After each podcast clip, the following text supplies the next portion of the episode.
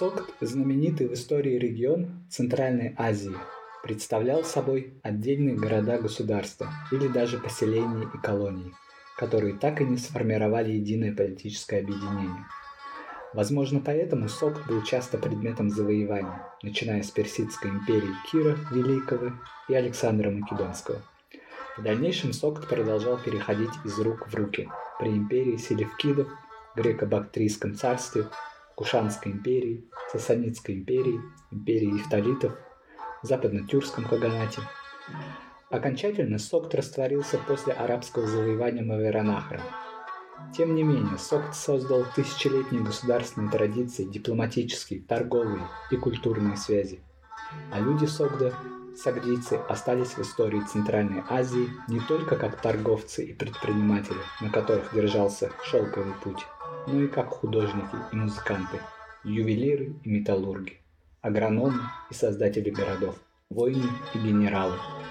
Даже сагдийский язык, который служил одним из придворных языков первого тюркского каганата для написания документов, частично сохранился в форме одного из его диалектов – ягноби, на котором до сих пор говорят ягнобцы Таджикистана. О Согде и сагдийцах нам рассказывает историк древнего Узбекистана Александр Наймарк. Здравствуйте, Александр. Добрый день. Кто такие сагдийцы? Это этничность или принадлежность к какой-то одной исторической области? По версии известного лингвиста, семерение, наименование сокт, как и скифов, возможно, происходит от слова «лучник». В истории мы больше ассоциируем сагдийцев с оседлыми горожанами – были ли они кочевниками в самом начале своего образования? Сагдийцы, известные нам впервые из э, географического фрагарда э, знаменитого зороастрийского сочинения «Ведивдата», о, Вендидата, э, который нам сообщает, что есть священные страны зороастрийцев, и сразу после Арианам Веджа, арийского простора, такого вот некой прародины всех этих зороастрийцев, а, называется Согд. То есть это очень для источников была очень там, древняя а, страна. Что мы знаем а, археологически про эту зону? Что она входила в зону контактов, или я бы сказал даже в зону ближневосточных культур. Ну, более серьезно это проявилось в Бактер-Маркианском комплексе. Это Южный Таджикистан, Южный Узбекистан, Туркменистан, Маргиана, э, Мерв современный. Э, вот. А, но у нас в Согде есть тоже уникальная среднебронзовая культура саразмская, в которой развитая уже металлургия, это третье тысячелетие до нашей эры, в которой большое поселение, в которой, кстати, найдена живопись. Но потом это все затухает. Была какая-то гигантская, фантастического размера катастрофа, в которой погибла древнеиндийская Махенджо-Даро и Хараппа цивилизация. Э, между прочим, э, северные поселения ее достигали Афганистана, вот в Мундигаке. А, северного Афганистана даже, в Мундигаке. Вот. Погибает и вот этот Бактер-Маргианский комплекс. И э, этот район занимают племена андроновской культуры, которые пришли на самом деле с севера, из районов, э, насколько нам мы можем судить, как раз Казахстана. Это, собственно, древние индоевропейские культуры. А вот они были, по-видимому, э, кочевниками. Кочевниками в том смысле, что а, индоевропейцы, по-видимому, вообще успех индоевропейцев был связан не с какими-то индивидуальными качествами этой этнической группы, а, сколько с тем, что они освоили лошадь. Дело в том, что они в третьем тысячелетии до нашей эры умудрились доместицировать лошадь, чего никто до этого не мог. До этого главное животное, на котором ездили, которое а, перевозило грузы и которое тащило боевые колесницы, был африканский осел – то есть тот самый среднеазиатский шаг, да, которого мы так хорошо знаем. Он замечательное животное с огромным количеством достоинств, но э, ни в скорости, ни в размере он, э, в общем, не вполне, так сказать, соответствовал а, нуждам. А лошадь изменила историю. Собственно говоря, вот эти вот а, степные насельники, они поняли а, одну удивительно простую вещь. Это то, что между передними зубами и молярами у лошади есть а, такой промежуток, в который можно вставить удила, прикрепить к ним псали и сделать а, сбрую а, конскую, которая позволяет, собственно, управлять конем. А, и это э, открытие совершенно изменило их статус, потому что они оказались способны делать две вещи. Первое, а, они оказались способны создавать огромные стада крупного рогатого скота, потому что крупный рогатый скот, а, естественно, на ногах, то есть пешеходно невозможно перегонять, управлять им. А несколько всадников в состоянии сделать Э, такую работу с очень большими стадами. Вот. И тем самым максимально освоить степи. В результате э, произошло очень большое э, увеличение населения в степях. Они были в состоянии прокормить гораздо больше людей. А, ну и второе, они, конечно, стали замечательными воинами, потому что всадник а, имеет огромные преимущества на поле боя и а, в смысле передвижения оперативности военной, ну и так далее. Ну и все было очень хорошо, но в какой-то момент эти группы, которые были в степях, они вынуждены были покинуть степь в значительной степени, потому что степь имеет тенденцию ну, я бы сказал, расширяться и сужаться в смысле экологической ниши. То есть есть э, более сухие периоды, есть более влажные периоды, есть более теплые периоды, более холодные и так далее.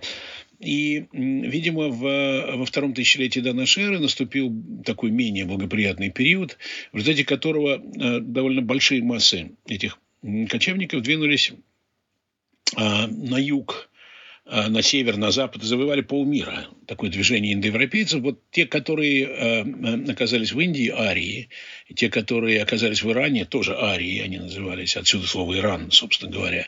Те, которые оказались в Средней Азии, они пришли, по-видимому, из Казахстана. А, вот, это андроновская культура казахская. Вот они были кочевники. Постепенно эти кочевники оседали на землю. И Согда – это вот э, такая зона, в которой есть оазисы, есть кочевники. Кочевники живут по периферии оазисов, особенно в предгорьях, где очень много э, хорошего корма для живности. И в э, таких болотистых э, районах, где на краю оазисов, где заканчиваются большие реки, и где большое количество тростника – это прекрасное топливо зимой, и кочевники всегда там оседали на зиму. И это же тоже районы охоты зимней. Эм, птицы перелетные, например, утки там в южной части Бухарского оазиса. Вот сагдийцы, собственно говоря, так и выросли. Э, и сагдийская культура э, всегда была э, связана с кочевниками. Это было неизбежно, потому что жили среди кочевников и перемешивались все время с кочевниками. Ну и также понятное дело, что кочевники, которые были, у которых каждый мужчина был воин, а, имели преимущество перед земледельцами, хоть и были менее многочисленны, чем земледельцы, но были а, более воинственны, чем земледельцы. И основная масса династий в Средней Азии, она по происхождению кочевническая. В Согде было то же самое. Вот. А по поводу слова лучник и семирение, э, это, конечно, интересная идея, и она бы мне подошла, потому что я, например, показал, что э, не так давно у меня была такая статья, в которой я показал, что э, и по письменным источникам, а самое главное по монетам, э, э, в Согде был культ э, лука, и царская власть в Согде ассоциировалась э, с, со стрельбой из лука, способностью стрелять из лука. Вот у нас есть такой китайский текст, который говорит о том, что к западу от Самарканда, это в начале VI века происходило, к западу от Самарканда э, в лесу в Новый год, э, в Навруз, сагдийцы э, устраивают игрища, во время которых они с лошадей стреляют по очень маленькой цели. Цель, собственно, золотая монета, установленная на листе бумаги. И тот, кто попадает, становится царем, первый попадает, становится царем на день. Вот, то есть сакральная власть царя была связана с э, понятием лучник. И действительно, э, в сагдийских монетах э, самая длинная серия э, монет, сначала чеканившихся в Нахшебе, а потом в Самарканде, это так называемые монеты с лучником, а вот, с изображением царя на обороте, который э, стоит с луком. Вот, вот такая история. Так что сагдийцы э, – это такая интегральная часть э, древнесреднеазиатского населения, которая, э, как всегда в Средней Азии, результат э, смеси кочевников и оседлых земледельцев. Спасибо, Александр. Правитель Ахименидов Кир Великий завоевал Сокт во время похода в Центральную Азию в 546-539 годах до нашей эры. Этот факт описан у Геродота. Население Согда платило налоги и даже предоставляло в распоряжение персидских царей воинские контингенты. Это тоже было изображено на барельефе в Персиполе, где показаны сагдийцы, предлагающие дары персидскому царю Дарию I. Какое влияние оказала Персидская империя на Согд? Каким был контакт Центральной Азии с греческой цивилизацией через персов? И как развивалась сагдийская дипломатия? Можно ли считать, что сагдийцы часто использовали мягкую, а не жесткую силу? Хотя согдийцы, в частности, оказали упорное военное сопротивление войскам Александра Македонского. Первый ответ. Согдийцы действительно были успешно инкорпорированы в Ахеменидскую империю. И границы, по-видимому, этих владений Ахеменидов в Средней Азии доходило до Сырдарьи. Персы построили, по-видимому, или укрепили значительно существовавшие поселения, в частности, Афросиаб. А французская миссия раскопала еще одно поселение, называвшееся Коктепе, которое было в более раннее время очень важным. А, вот. И, безусловно, это открыло для сагдийцев э, совершенно новые возможности. Дело в том, что сагдийцы, как я уже говорил, они располагались на границе, в контактной зоне с кочевниками. И у них была очень давняя традиция торговли с кочевниками. Ну, это было просто натуральное занятие для э, любых сагдийцев. Собственно говоря, мы всегда говорим про сагдийцев как э, людей, которые выросли э, на шелковой торговле. На самом деле это не совсем так. Э, ранее, ранее торговлей они занимались торговлей пушниной, причем очень рано, не позднее первого века, они появляются уже даже в Восточной Европе на Каме.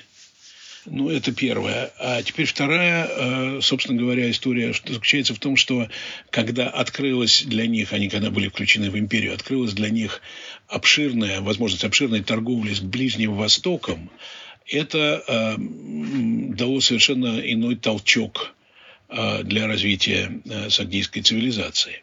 Ну, э, нельзя сказать, чтобы они были очень развиты уже в ахименидское время. Они, видимо, действительно торговали, потому что э, с кочевниками, потому что есть основания думать, что, например, пазырыкские ковры знаменитые, они пришли из Средней Азии, а, но они по техник, технологии производства должны быть среднеазиатскими, по иконографии хименицкими. А, вот. И э, как только ты смотришь на них, сразу приходит в голову Сагдиана, потому что, например, в Сагдиане у нас какое-то невероятное количество, ну, избыточное, я бы сказал, количество среди изображений изображений животных оленя. Вот пазырыкский ковер отличается там от всех а, других там древних ковров, которые мы знаем, тем же там а, вокруг центрального поля а, такая процессия оленей. А, вот. Ну, какие-то такие вещи. Конечно, доказать это сейчас трудно, хотя сейчас существуют новые технологии, которые позволяют по составу минералов шерсти овец определить район происхождения э, текстильных предметов сделанных из овечьей шерсти. Э, вот. И со временем мы, безусловно, будем точно знать, откуда происходят э, пазырыкские ковры. Э, вот. Но есть очень большая вероятность, скорее, с моей точки зрения, почти стопроцентная, что это попало вот на Алтай от сагдийцев, эти все ковры. Так вот, таким образом они оказались уже в такой, ну что ли, торговой нации, которая торговала между Ближним Востоком и степью. Это очень выгодная и очень важная позиция. А, вот. Ну, а что касается э, влияния Персидской империи на Согд, ну, до позднейшего времени, до от самого арабского времени, э, все легальные документы составлялись по ближневосточным лекалам. То есть это э, все контракты, которые мы знаем, там брачные контракты, там какие-то договоренности. Это все, вся система юриспруденции возникла из а, ближневосточной. Ну, естественно, Акимениды здесь были важнейшей силой. Зороастризм а, был, видимо, развит в Согде в результате а, влияния Персидской империи.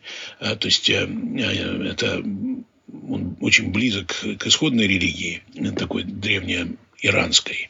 Вот. Но Согдин совершенно по-иному, например, был, чем в сасанитском Иране, в позднейшем Иране. Но видно, что исходная его точка была связана с э, хименидами. То есть э, в сфере экономической жизни, в сфере юридической практики, а в сфере религиозной жизни а, Персидская империя оказала грандиозное влияние на Согд. А через персидское влияние, вероятно, были какие-то контакты с греками, но они не были серьезными. У нас, правда, есть такой интересный материал на берегу Амударьи, в зоне, которую такая серая зона, что ли, я бы сказал, между Парфией и Сагдианой, которая, по мнению некоторых исследователей, по крайней мере, в раннем Средневековье, включалась а, в Сагдиану, а, а, в какое-то время там контроль, какое-то время контролирует бактрицы, но в любом случае речь идет о том, что в V веке там был, например, оставлен клад из греческих монет, и есть подозрение, у меня, по крайней мере, такое подозрение, что этот клад по составу результат э, того, что один из сагдийских наемников или сагдийских э, конскриптов, да, так сказать, сагдийских солдат, участвовавших в походах Дария на Грецию, возвращаясь на берегу Амударии, видимо, то ли был атакован, то ли боялся чего-то, спрятал вот этот вот клад из греческих монет. Причем, видимо, он в самой Греции не был, потому что это монеты в основном отражающие движение греческой армии по западному берегу Малой Азии. Вот. Но, а, видимо, он был в войсках Дария а, на Западе.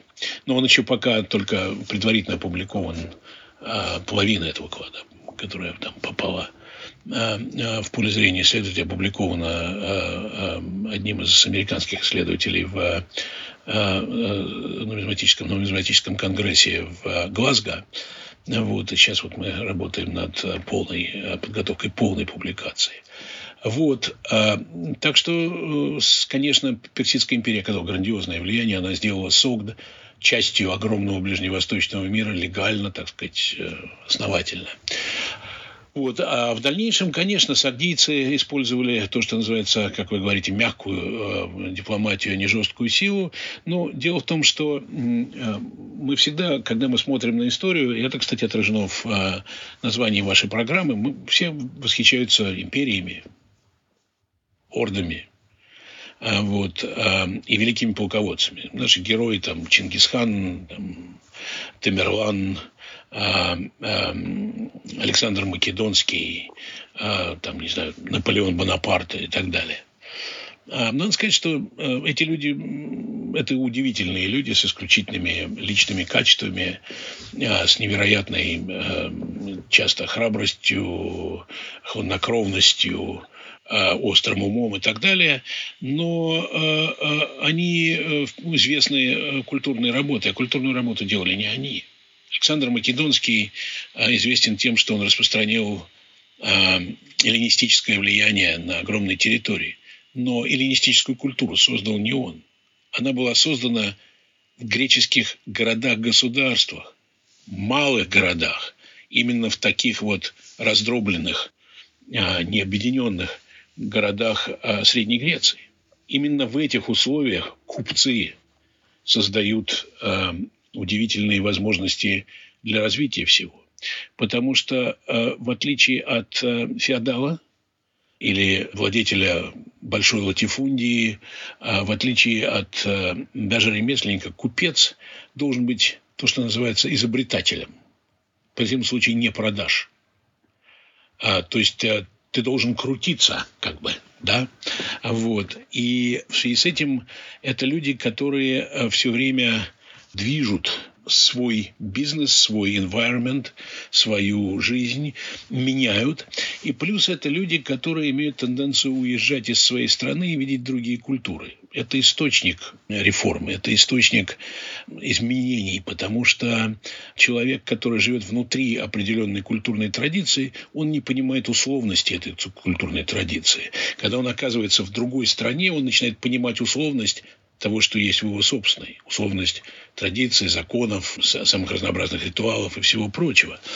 А, это одно. А второе, что купец, который выбирается за пределы страны, он а, легко нарушает границы социальных слоев. Обычно почти в любой стране, в древности и в Средневековье существовали сословные границы. Ну, самые страшные, мы знаем, там, вот это в Японии, там какая-нибудь каста самураев, да, или европейское рыцарство. Вот. А купец – это удивительная вещь вещь, поскольку он э, человек из другой культуры, то он легко пересекает эту, так сказать, карту разных классов. И купцы торгуют и с крестьянами, и с э, особенно горожанами.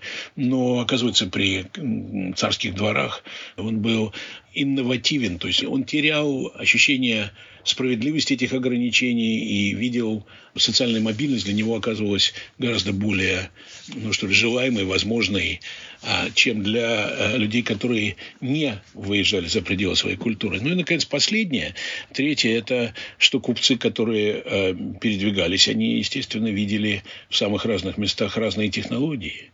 Вот, и они были источником всех технологических нововведений. Так вот, именно купеческие культуры есть то самое, что а, движет а, очень многие вещи вперед. Например, финикийцы изобрели алфавит. Много-мало. Ну, почти весь мир – а, пишет а, на алфавитах, которые произошли, которые, которые произошли от финикийского. Монголы пишут традиционная, несовременная монгольская письменность. Традиционная монгольская письменность – это переработанный угурский, а, который, в свою очередь, переработанный сагдийский, а сагдийский – это переработанный арамейский. И, опять же, это все восходит к этой самой ближневосточной финикийской письменности. И сагдийцы в этом смысле удивительно. То есть, Средней Азии повезло. У нас есть не только великие завоеватели, у нас есть там не только Тимуры, э, Чингисханы, но и у нас есть своя купеческая культура, которая а, оказала критическое а, влияние на Центральную Азию во многих отношениях. Ну, я не говорю про то, что сагдийский алфавит там распространялся и при, применялся, да. Я не говорю про то, что язык сам по себе сагдийский был лингва франка. Например, сказание славянской письменности пишет, что вообще порядочный человек должен знать э, греческий, латинский, э, иврит и э, сагдийский. То есть он был языком э, общения в Евразии. А вот. Но кроме этого сагдийцы переносили литературные сюжеты греческие сюжеты, которые оказались в э, сагдийской живописи, которые достигли Китая. Индийские сюжеты. Сагдийцы переносили иранские сюжеты в разные места. Степные сюжеты об амазонках, которые в сагдийской живописи иллюстрируются, э, типа кыргыз, да, ну, вот они распространились и так далее. То есть сагдийцы изменили э, технологию, именно сагдийцы изменил технологию производства шелка в Китае в шестом веке. Это была такая революция, когда был создан новый станок. А, вот, ну и, и так далее. В конце концов, например, слово «чек», которым мы сейчас пользуемся, это а, сагдийское «шек». И это происходит от китайского слова, но это, во всяком случае, сагдийцы принесли на Запад.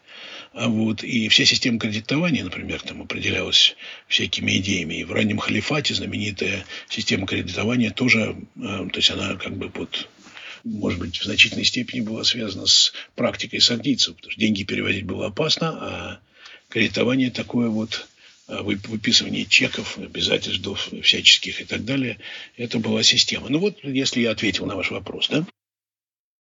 А когда фиксируются первые контакты сагдийцев и китайцев и начинается их участие в сухопутной торговле? Действительно ли сагдийцы переняли искусство торговли от кушанов, которые были первыми первопроходцами на шелковом пути. Как основывались торговые земледельческие колонии Согда? Первый контакт сагдийцев и китайцев – это второй век до нашей эры. Он, э, видимо, первый прямой контакт. А вот, то есть э, уже в Шидзи, в записках, исторических записках основателя китайской историографии Самыцаня мы обнаруживаем упоминание о, том, что люди, которые живут между Даванью, то есть Мерганой, и Анси, то есть Парфией, они очень искусны в торговле. Вот, и торгуются прямо до последнего гроша. Вот. Это сагдийцы, безусловно. И они уже в это время были такой торговой нацией. Ну, я говорил, что это не их практика была в первую очередь основана на торговле с кочевниками, долгосрочной, вот этой вот такой основной, базовой, на которой, собственно, вся э, экономика держалась. Вот. Но кушаны сыграли очень большую роль, потому что э, ганхарские специфические купцы, кушанские, Э, они освоили южную дорогу через Восточный Туркестан. Садицы, по-видимому, если торговали с Дальним Востоком, то торговали через Помирова, через Ферганскую долину. Это не был, не был очень большой поток. Он существовал, но он не был очень большим. Они были скорее открыты в степь, чем на восток.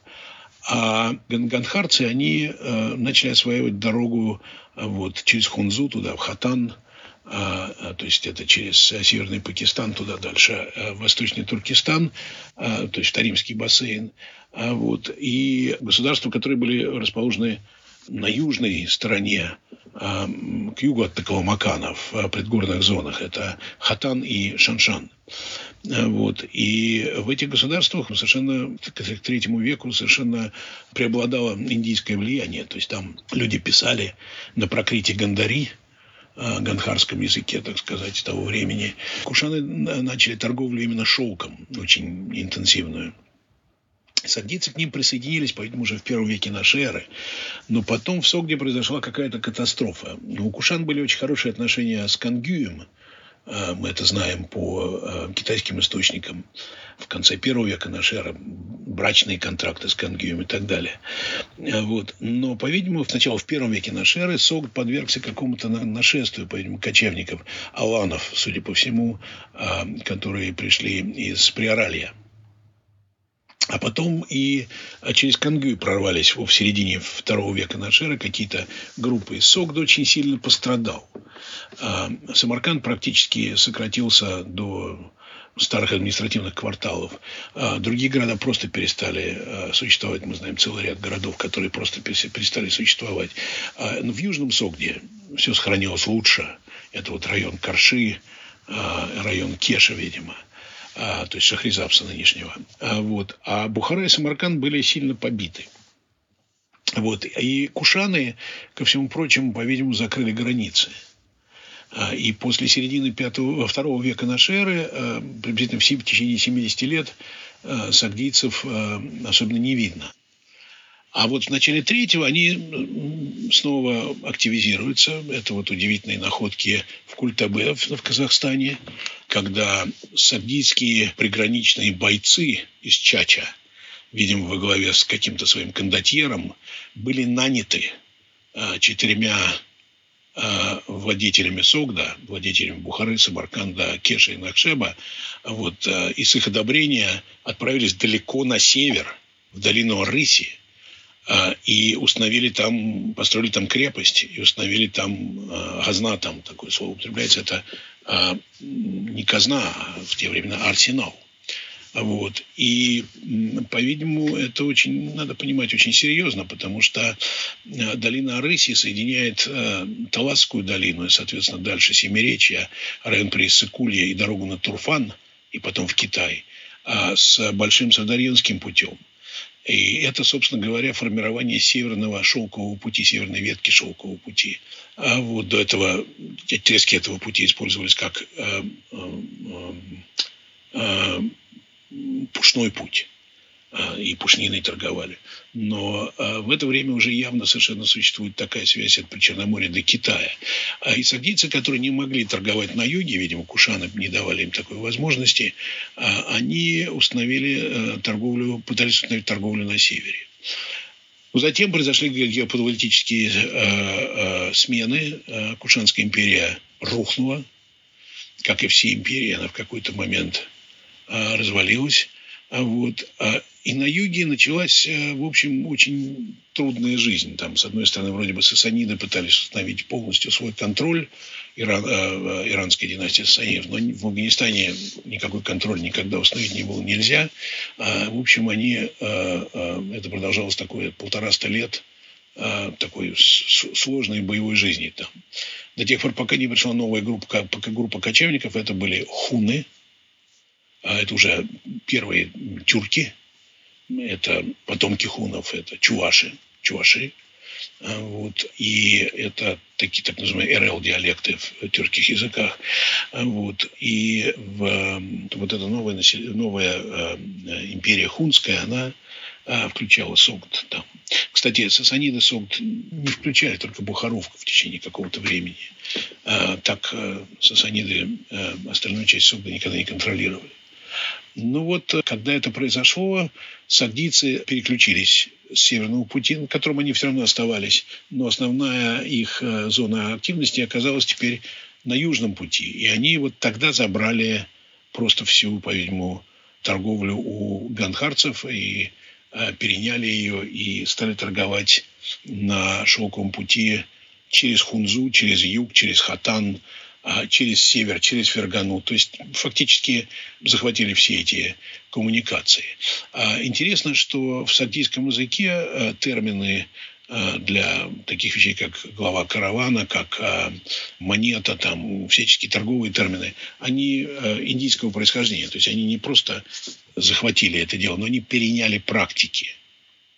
Ну, а кроме того, конечно, в Согде бывали всякие перипетии, и так же, как в Древней Греции, например, когда э, внутренние напряжения в греческих колониях из-за недостатка ресурсов приводило к борьбе между демократией или, там, скажем, олигархией и царской властью, то э, те, кто проиграли в этой борьбе, либо демократы, либо олигархи, либо бывшие цари там, они отправлялись э, в изгнание и основывали колонии – вот такая приблизительная история нам известна про город Пайкент, о том, как некто Абруй захватил власть в Пайкенде, он был жестоким тираном, вот, и богатые люди Пайкенда, они собрались и ушли, и основали город э, Джамукат – видимо, на территории Казахстана. То есть он, есть теория, как, э, с чем его ассоциируют. Даже не теория, собственно, довольно уверенная идентификация а, в Южном Казахстане.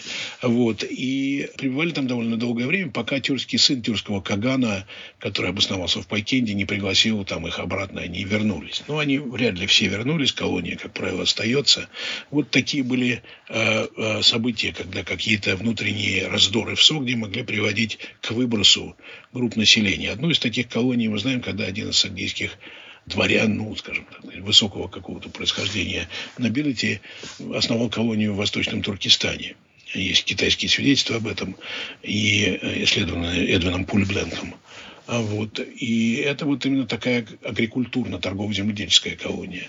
А, ну, соответственно, также сагдийцы колонизовали Семиречье, а, очень сильно, то есть там они занимались и торговлей, и земледельческой продукцией, а, вот, и торговлей шелком, и металлами, и серебром, и так далее. Вот. Кстати, э, вот одну вещь, которую там немножко пропустили, что садиться оказали упорное военное сопротивление войскам Александра Македонского. В Сомге вообще воевать очень тяжело было всегда, потому что, с одной стороны, степь, где кочевники, которые хорошие воины, с другой стороны, горы, в которых горняки хорошие воины. А вот. А недаром, например, каканские ханы, а у них было две гвардии. Одна из горных таджиков, вторая из э, копчаков, собственно, казахов. Вот. А, а специальные отряды, скажем, хивинских ханов стали туркмен. И воевать с этими ребятами было тяжело. Плюс у них в горах были крепости, которые было невозможно взять. А в степях, в случае чего, кочевники нападали Э, громили гарнизоны и уходили обратно в степь. Вот, поэтому, конечно, воевать с ними было тяжело. Ну и кроме того, э, сагдийское дворянство, сагдийская, так сказать, аристократия, она вообще была воинственная, в отличие от купцов которые, конечно, решали свои вопросы другими способами. Вот. И это другой класс, другими, это такие рыцари в тяжелом вооружении, э, со всякими рыцарскими кодексами, мы знаем об этом из арабских источников. Вот из Старихи Табори, например, и так далее. И мы знаем, что это были очень серьезные ребята в военном отношении. Вот такая история. А, спасибо, Александр. А, с 7 века по середины 8 века в Самаркандском Согде правила династия Ихшидов. Насколько влиятельным был город Самарканд? Действительно ли он был столицей Согда или просто самым развитым городом? Ну, это интересный вопрос, потому что Самарканд, ну, как я уже говорил, Согд – это пример неимперского развития – на Среднем Востоке, как хотите, в Средней Азии, вот, а, очень успешного неимперского развития. Ну, вот как итальянцы, как вы понимаете, там 14-15 веков, а, когда все эти итальянские города, а, такие как Генуя, Венеция, Флоренция, они независимые от папского престола, это все разные государства, они невероятно успешны экономически, политически и в военном отношении тоже. Вот. И сказать, кто был столицей в Италии невозможно. Также и в Согде.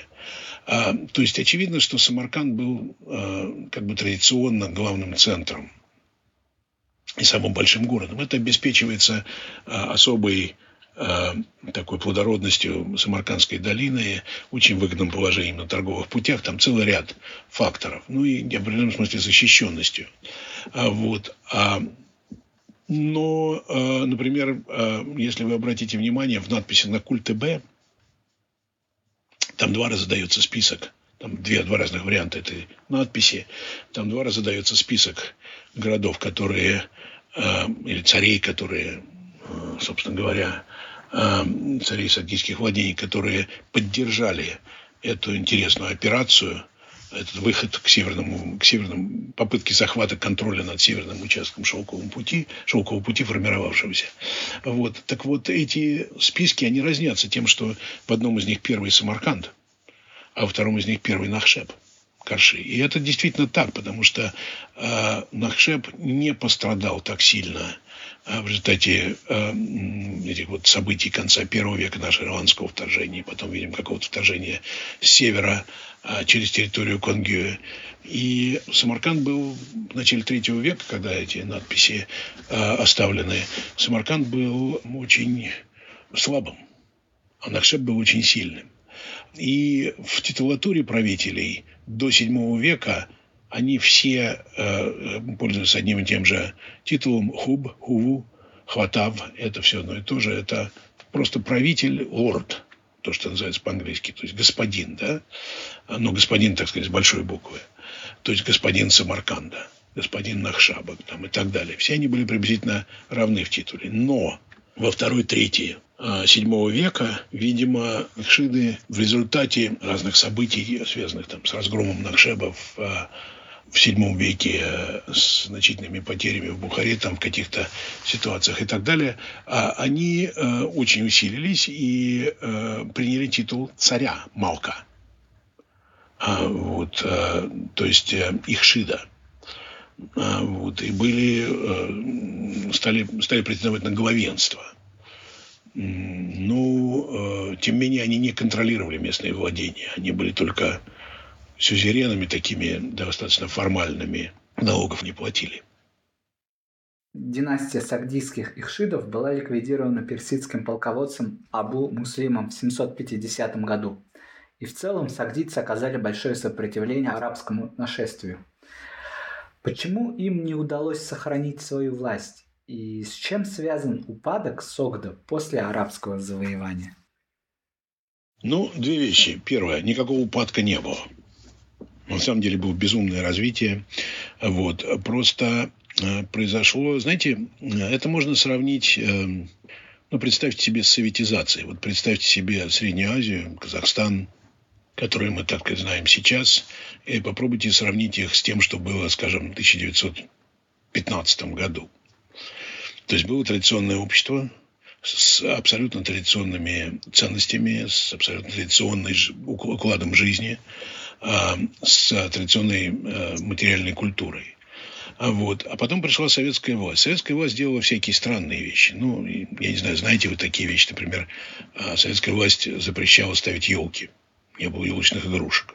Потому что это были нехорошие какие-то досоветские они думали почему-то, что это, видимо, связано как-то с христианством, хотя на самом деле это связано просто э, с новогодней традицией немецкой, которая пришла в Англию, а потом была обогащена там в Америке, стала частью русской уже к тому времени. Вот. Но для, почему-то для советской власти вот, э, это было нельзя. Поэтому, например, я знаю, что в семье моей прабабки в Ташкенте, моей бабки в Ташкенте, ну и прабабки тоже, вот э, дети к Новому году, если ставили там какую-то э, елочку, то а, еще в 30-е годы игрушки делали сами, потому что никаких елочных игрушек, в принципе, в природе не было. Э, ну, это просто вот такой пример, да, то есть а, и власть может полностью изменить песни, которые поются, ритуалы, которые совершаются, праздники, потому что а, традиционная жизнь состоит из будней и праздников, и праздники – это нечто чрезвычайно важное, когда на что, к чему люди готовятся, что является событием в их жизни. Вот представьте себе, пришел ислам, а вот, и сагдийские праздники официально стало невозможно праздновать потому что началась исламизация. А вот, ну, соответственно, например, сагдийский праздник Наурус, сагдийский вариант, ну, ну, Наусарт, ну, сагдийский вариант Науруза, а, его в Бухаре праздновать было нельзя, поэтому его праздновали в Варахше. А, вот, а, и стал называться Наурус Кишеварзан, то есть Наурус крестьян, потому что туда собирались крестьяне в первую очередь, потому что в деревнях оставался оставался традиционный уклад. В городах а, все исламизировались, все перешло на другие рельсы. Вот. А ислам принес с собой а, всякие интересные вещи. Например, а, зарастрийцы не строили туалеты в земле. Потому что по зарастрийским традициям земля, земля – это священная субстанция, ее нельзя загрязнять. А вот. И с приходом ислама начинается в каждом доме появляются эти вот бадарабы – с другой стороны, мусульмане приносят с собой омовение, которое обязательно, ритуальное. И вдруг, например, в городе Пайтенде мы видим, как в IX веке в каждом доме возникают а, такие небольшие ванны, прям буквально в каждом доме, с а, печью с обогрева горячей воды – вот, то есть меняются даже такие совсем базовые вещи, представляете себе, да, меняются какие-то основные атрибуты культуры. А вот, ну и с точки зрения культуры, например, а, изобразительное искусство становится проблемой, потому что в исламе нет запрета, вопреки очень многим утверждениям, нет запрета на изображение, есть запрет на изображение живых существ в религиозном пространстве. То есть не может быть изображений хотя и это нарушалось, но не может быть изображений э, живых существ, особенно людей, э, в мечети или в медресе. Но никто не запрещал изначально изображение в светском искусстве. И тем не менее, поскольку основная масса заказов, значительная часть заказов, э, была религиозными, то довольно быстро умирает э, такое, она не полностью умирает, она остается. Есть живопись у нас и Караханицкая в Самарканде, а, открытая Юрием Каревым в Караханицком дворце. Есть и Самоницкая живопись. У нас есть описание Самоницкой живописи. А, на юге есть Газновицкая живопись. Но количество декорированных изобразительными мотивами домов – коренным образом меняется. Меняется характер декорации. Поэтому возникает ощущение, что сагдийская культура исчезла. На самом деле она не исчезла. Она перешла в ранний ислам. В сагдийском языке говорили во многих районах Средней Азии даже до XVI века. А вот в X веке сагдийский был языком всех деревенских жителей всего Согда а еще. Вот. Просто э, сагдийцы вжились в ислам. Ну и, надо сказать, покорили его, потому что а, именно с сагдийцами связаны а, всякие большие фигуры а, типа Авиценны. Авиценна был из отец его был сборщик налогов на северной, северной части Бухары. Вот, город, городишко этот, в котором он был сборщиком налогов, археологический памятник сохранился, кстати. Так что место, где вырос Авиценна, его, правда, не исследовали археологически. Вот такая история. Так что Сок не, не пропал. А вот, династия а, действительно была ликвидирована, но не в 700, 600, а, то есть 750-м, а скорее в 751-м. А, и потом все равно сохранялся а, такой как бы неформальный традиционный местный царь. Это знаете, как вот в Англии а, сохранялась нормандская нобилити, но сохранялись и старые саксонские э, эрлы, да. Вот так же и здесь. Э, и здесь сохранялись дыхканы, такая старая иранская аристократия, и э, сагдийская. Э, вот, и они были в сложных отношениях с арабами, но тем не менее э, еще э, после восстания Муканны сагдийский Икшит Язид Ибн Гурак я думаю, что на самом деле не Язид, это в таборе он Язид, он на самом деле Ярит был, или Айрит.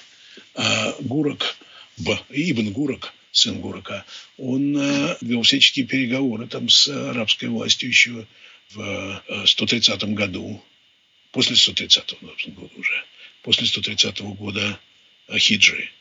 Вот такая вот история. По Согду было много открытий и работ советских археологов на его территории. Афросиаб, Пенджикент, Варахша, Калаи-Муг и другие. Расскажите, как эти открытия помогают нам пролить свет на ежедневную жизнь согдийцев?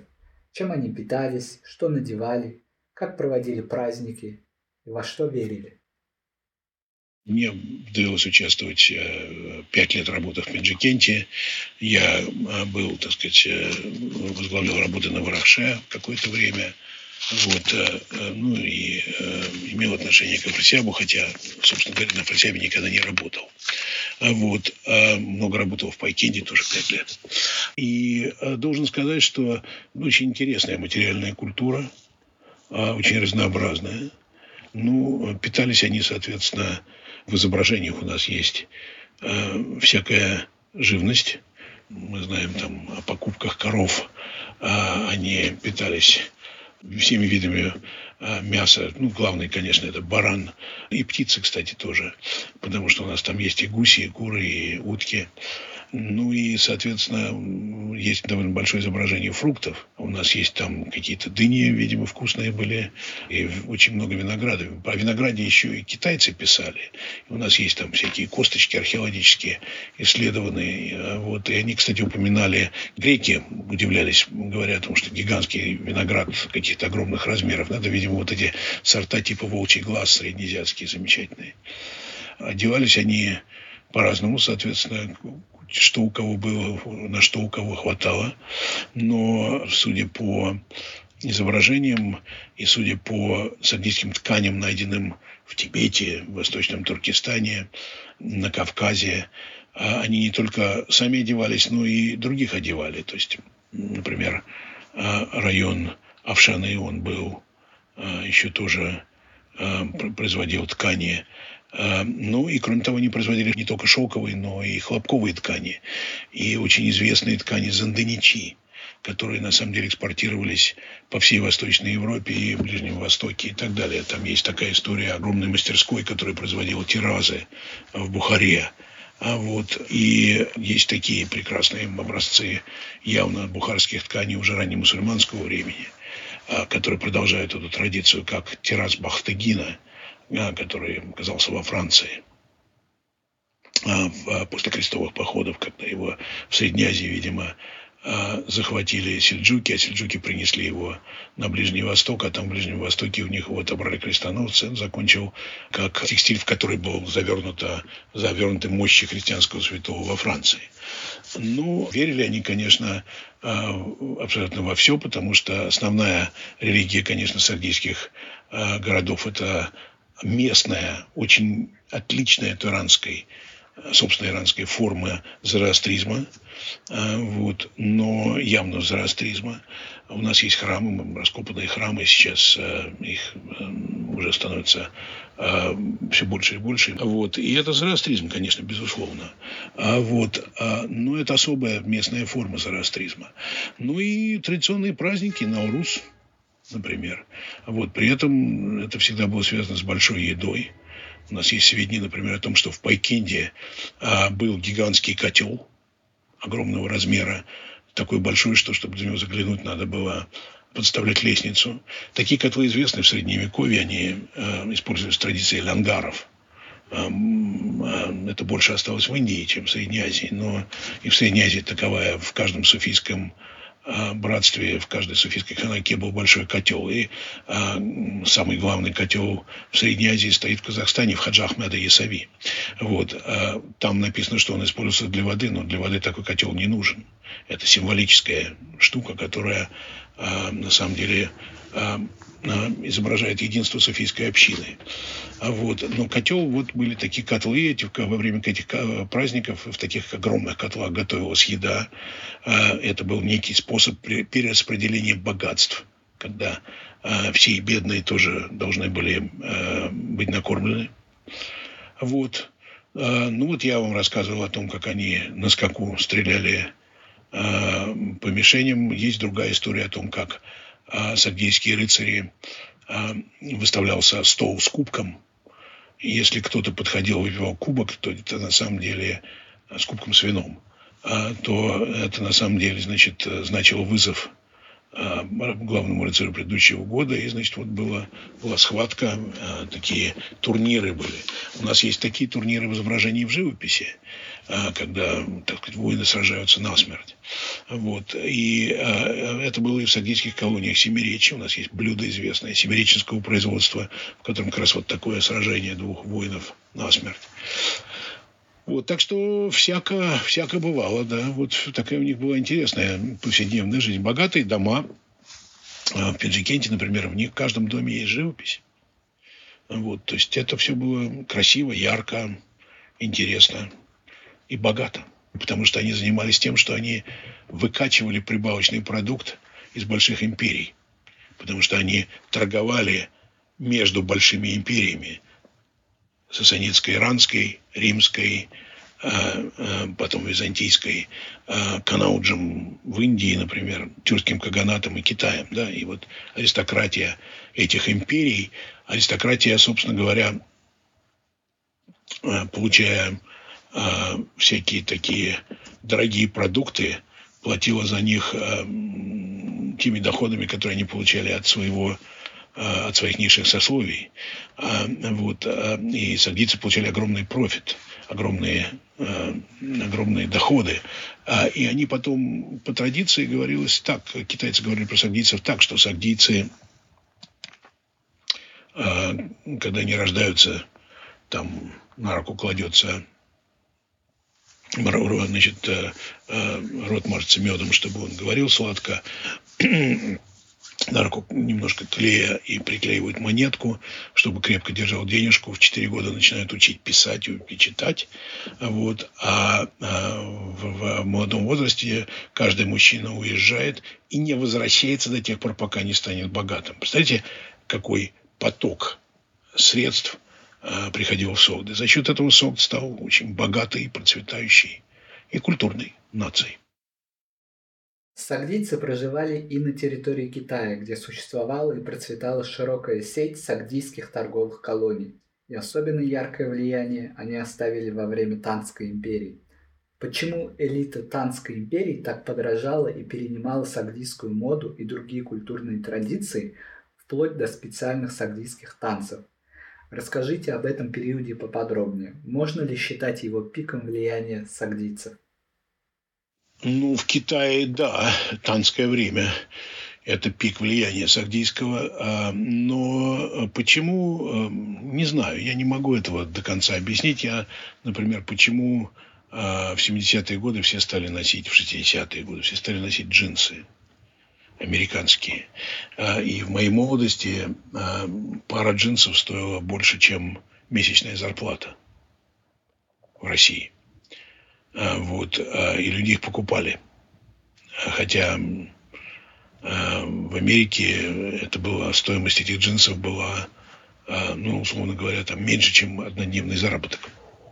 Потому что экзотика, потому что какие-то не местные Э, связанные с э, экзотическими странами культурные ценности. Не знаю, этого сказать не могу. Могу только сказать, что китайцы действительно перенимали сагдийскую моду, э, использовали сагдийских танцовщиц, которые были очень знамениты в Китае. На самом деле, даже вот этот знаменитый китайский танец, который исполняется на Новый год со львами, там, то есть он с драконом, он исходно был сагдийский со львами. То есть э, это э, основная как бы такая знаковая китайская традиция, она имеет сагдийское происхождение. Потом знаменитый китайский танец, вот swirl, этот вот такой с, э, крутящийся, он тоже сагдийский по происхождению. Вот. А, музыка сагдийская была очень популярна. Но опять же, почему у нас были популярны Битлз? Что в них особенно такого, чем они были скажем, лучше там, я знаю, композитор Пахмутовой, вот, или там Бюльбюль Аглы там, да, а вот, а, то есть э, это от меня скрыто, я не специалист по а, моде.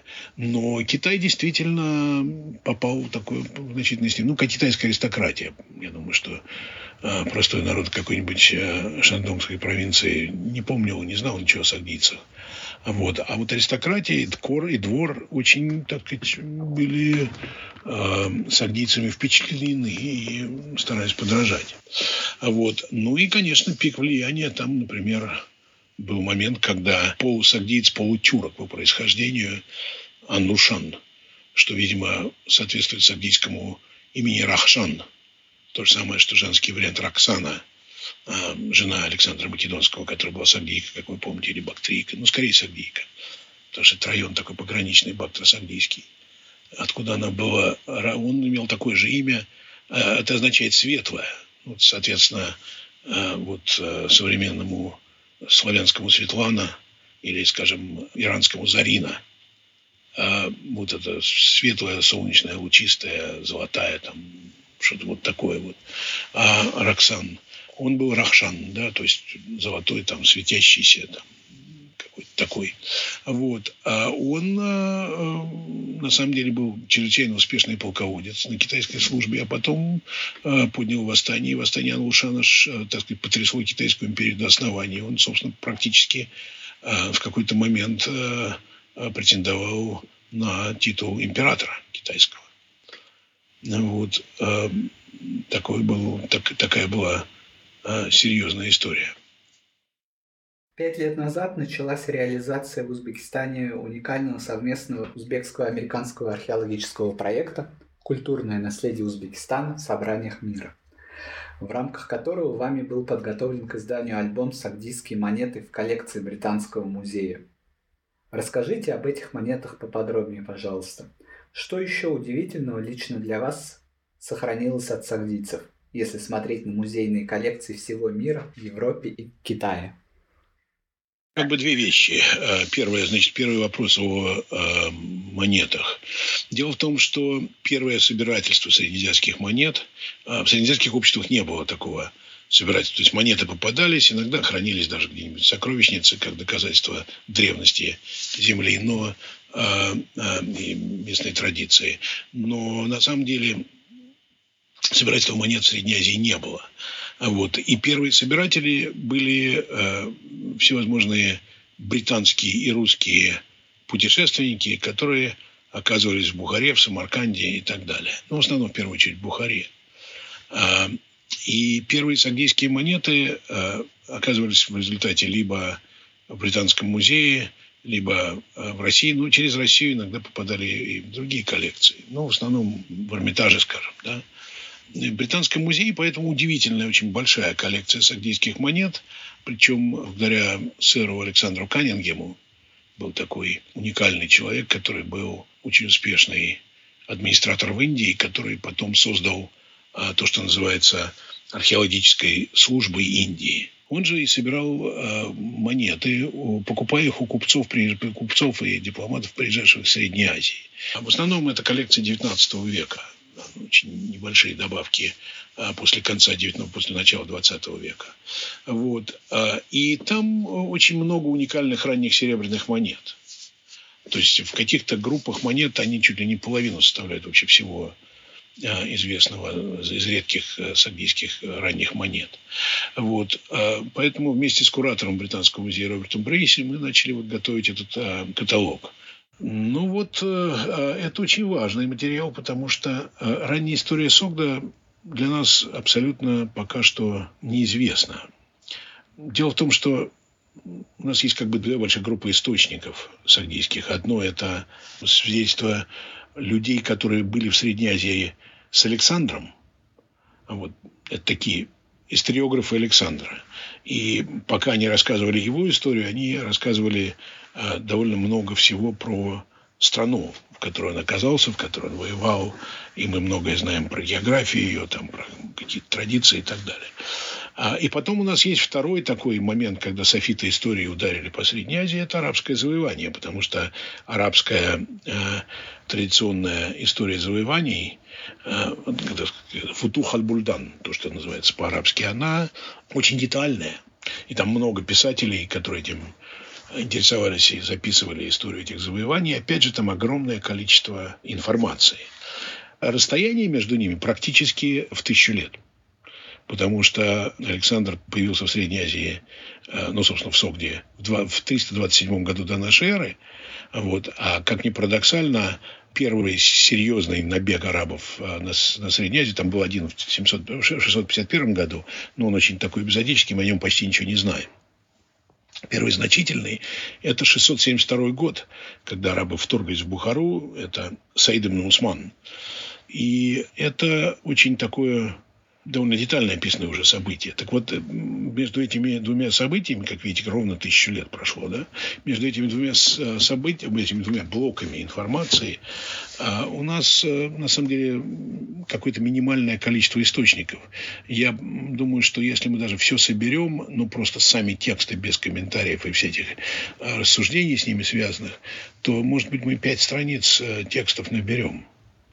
Вот. Поэтому нумизматика абсолютно неизбежный такой абсолютно вот первостепенный источник, потому что монеты – это прокламации в известной степени.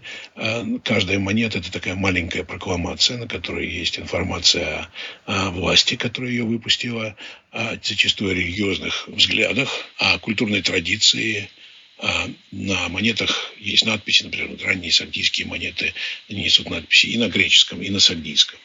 То есть на лицевой стороне может быть написан, изображен такой типичный кочевнический э, лидер. В это время кочевническая династия правит Нахшебом, например, а вот, а, которого а, зовут, тем не менее, а, очень по-зарастрийски Аштат.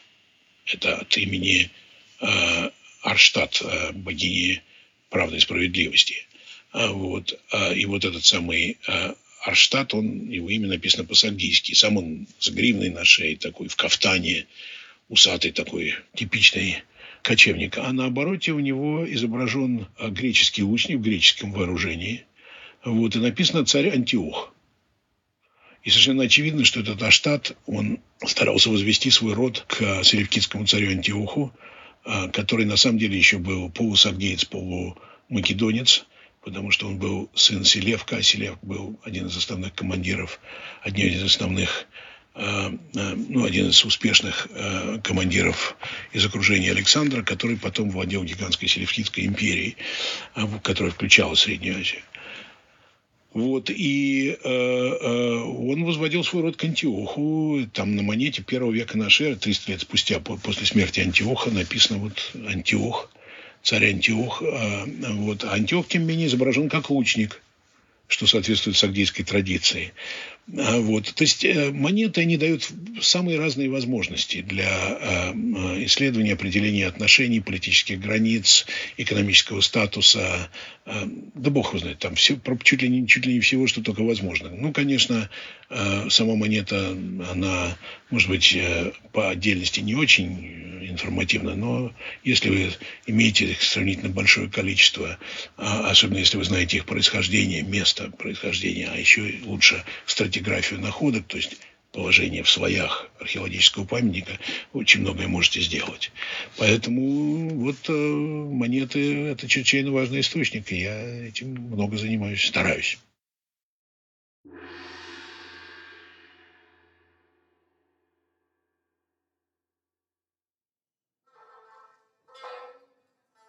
Спасибо вам большое за интересную беседу. С нами был историк древнего Узбекистана Александр Наймерк. Слушайте все эпизоды нашего подкаста на подкастинговых платформах Google Подкасты, Spotify, Amazon, Яндекс Музыка и другие. На сайте Кан мы также размещаем текстовой транскрипт каждого эпизода и полезные ссылки на отчеты, доклады, книги и биографии наших спикеров.